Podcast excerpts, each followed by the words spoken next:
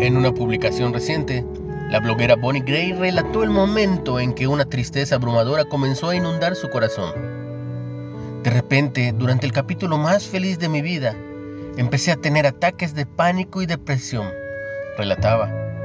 Trató de encontrar diferentes maneras de resolverlo, pero pronto se dio cuenta de que no era suficiente fuerte para manejarlo sola.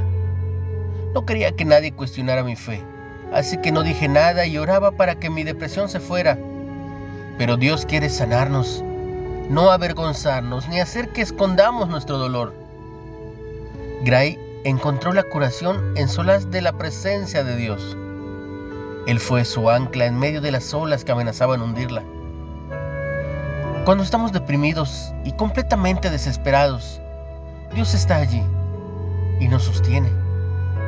En el Salmo 18, David alabó a Dios por liberarlo del lugar profundo en que estaba después de que sus enemigos casi lo derrotaron. Declaró, Dios extendió la mano desde lo alto y me tomó, me sacó de las muchas aguas.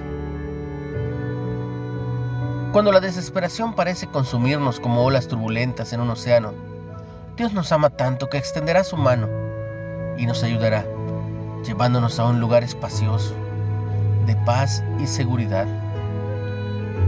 Busquemos refugio en Él. Cuando nos sintamos abrumados por todos los desafíos de la vida.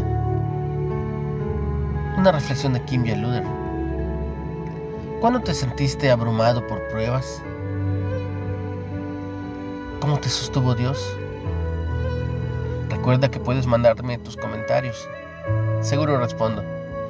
Escúchalo en Spotify en Reflexiones de Ávila con H Recibe un fuerte abrazo y mucha bendición. En el nombre de Jesús.